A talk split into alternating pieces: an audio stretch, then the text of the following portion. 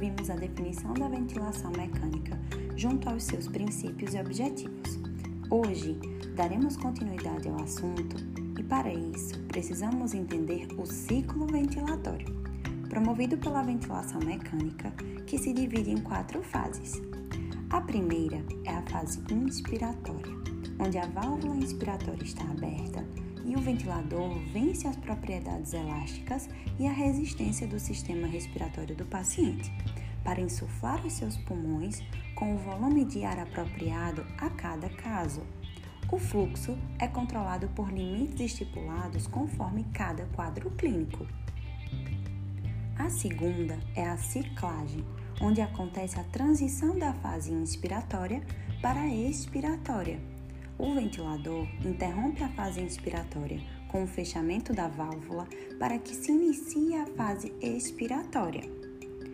A terceira é a fase expiratória, onde a válvula expiratória é aberta, permitindo o esvaziamento dos pulmões de forma passiva. Alguns pacientes demandam tempos expiratórios maiores, enquanto outros tempos mais curtos. Isso vai depender da complacência e da resistência das vias aéreas. A quarta é o disparo ou trigger, a transição da fase expiratória para a inspiratória. A válvula expiratória é fechada e abre-se novamente a inspiratória. Esse disparo pode ser programado por intervalo de tempo, mudança de pressão ou de fluxo. Há diferentes modalidades de ventilação mecânica e a escolha por uma delas depende do quadro clínico do paciente.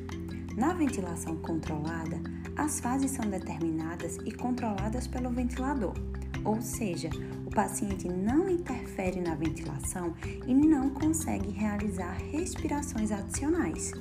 Nos ciclos assistidos, por sua vez, o paciente dispara o ventilador, mas o controle das demais fases e a finalização são realizados pelo ventilador.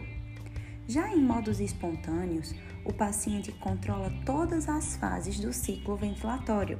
O ventilador apenas fornece uma pressão de suporte. Então é isso. No próximo episódio, falarei sobre cada modalidade ventilatória. Até semana que vem!